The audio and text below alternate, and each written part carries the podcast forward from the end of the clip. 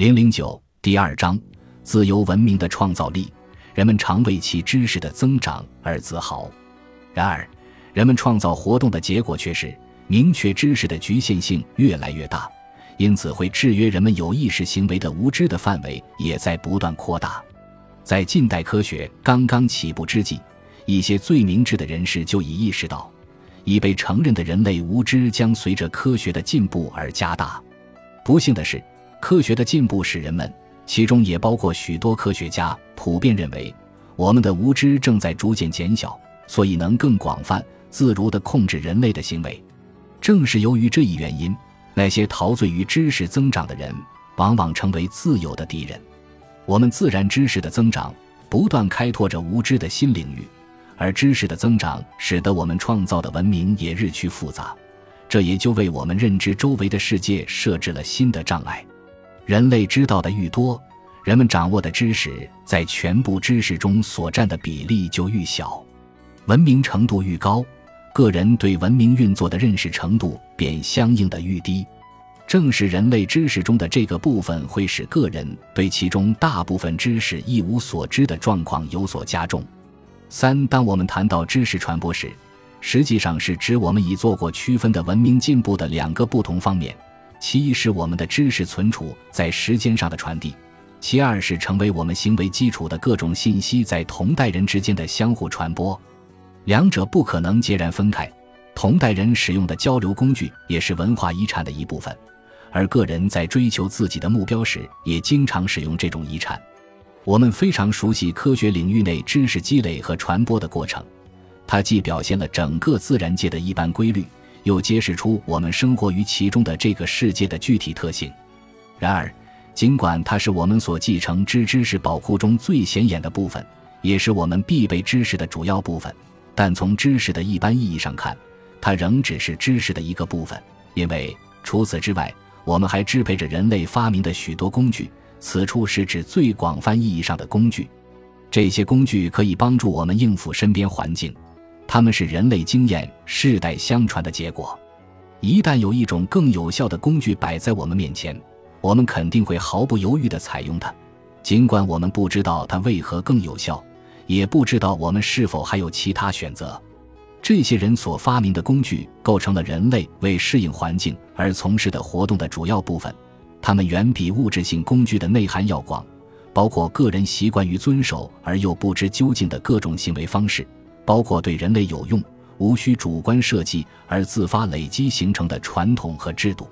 一般而言，人不仅不知道自己为何采用一种形式的工具而不是另一种形式的工具，而且他也不知道自己到底能在多大程度上选择一种形式的行动而不是另一种形式的行动。说到底，他不知道自己的成功在多大程度上是由于遵守那些连自己都意识不到的习惯。这种情况不仅发生在原始人身上，也同样发生在文明人身上。随着人们的明确知识的增长，这种广义的工具和经过试验而被普遍采纳的做事方式也会在同等程度上得到积累。我们在这里要讨论的不是传递给我们的知识或未来新工具的形成，而是现行经验怎样用以帮助那些不曾直接获得这些经验的人士。至于时间上的进步，Progress in Time 将尽量搁到下一章讲，这里集中讨论社会中个人的零散知识和不同技能，以及各种习俗和机遇是如何帮助人们使其行为适应不断变化的环境的。环境的每一变化都将导致资源利用、人类活动的方式与倾向以及习惯等单方面的变化，而那些首当其冲的人类活动一旦变化，将逐步导致全社会的进一步调整。因此，可以说每次变化都会在某种意义上给社会造成一个问题，尽管个人可能还意识不到这一点。而该问题的解决是逐渐的通过新的一轮全盘调整而实现的。那些置身其中的人可能根本就不知道他们为什么要做自己正在做的事情，而我们也无法预见，在每阶段谁将率先做出合适的举动或者知识和技能。个人态度与外部环境之间怎样结合，方能给人们指明正确的答案？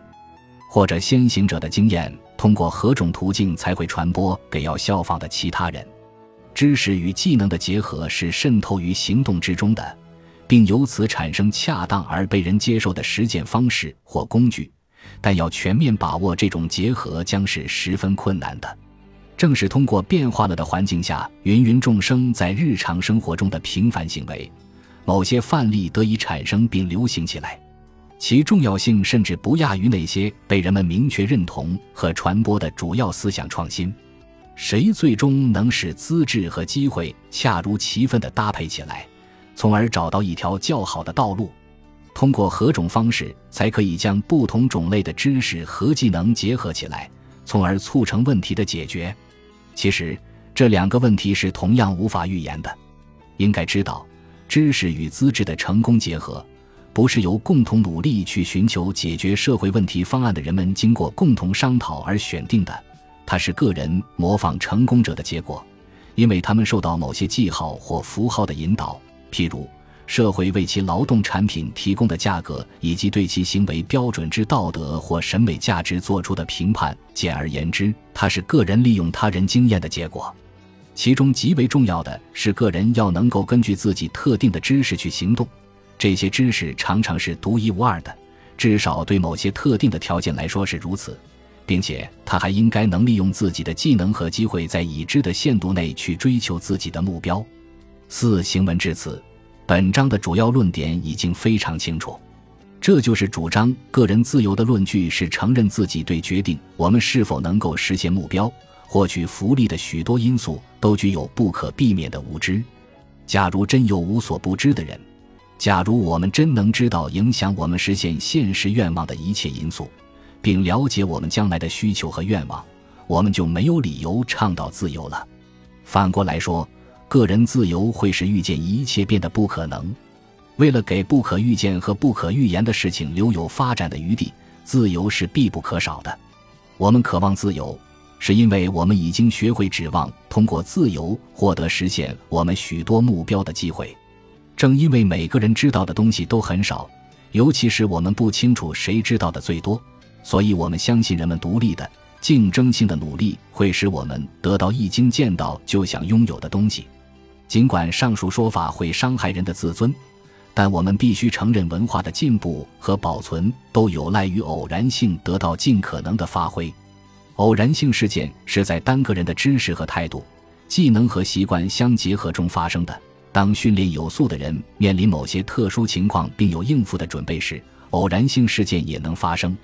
我们对许多东西必定无知，意味着我们不得不经常同可能性和偶然性打交道。当然，在社会生活中和在个人生活中一样，有利的偶然事件不会经常发生。我们必须准备好捕捉它们。但偶然性毕竟是偶然性，它们不会变成必然性。它们意味着有意识的去冒险，意味着个人和群体可能遭遇不幸，尽管他们与成功者一样有功绩，意味着可能出现对大多数人来说的惨败或挫折。意味着总体看实现纯收益只具有较高的可能性。为此，我们能做的事只有两件：其一是增加机会，使个人的资质与环境以特定的组合造成新工具的产生和旧工具的改善；其二是促进新事物的传播，使那些有能力的人尽快知道。一切政治学说均假定大多数人都是非常无知的，但自由的倡导者与其余的人不同。他们把自己和最聪明的人都看作无知者，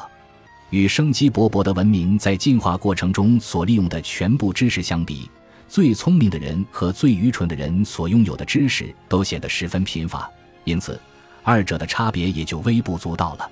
关于宽容的经典论证是由密尔顿 （John Milton） 和洛克 （John Locke） 提出，而由穆勒 （John Stuart Mill） 和白哲特 （Walter Budget） 重新阐述的。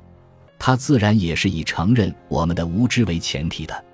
它是通过非理性主义的认识我们理智的功能而使之成为可能的一般性思考的特殊运用。通关全书，我们将发现，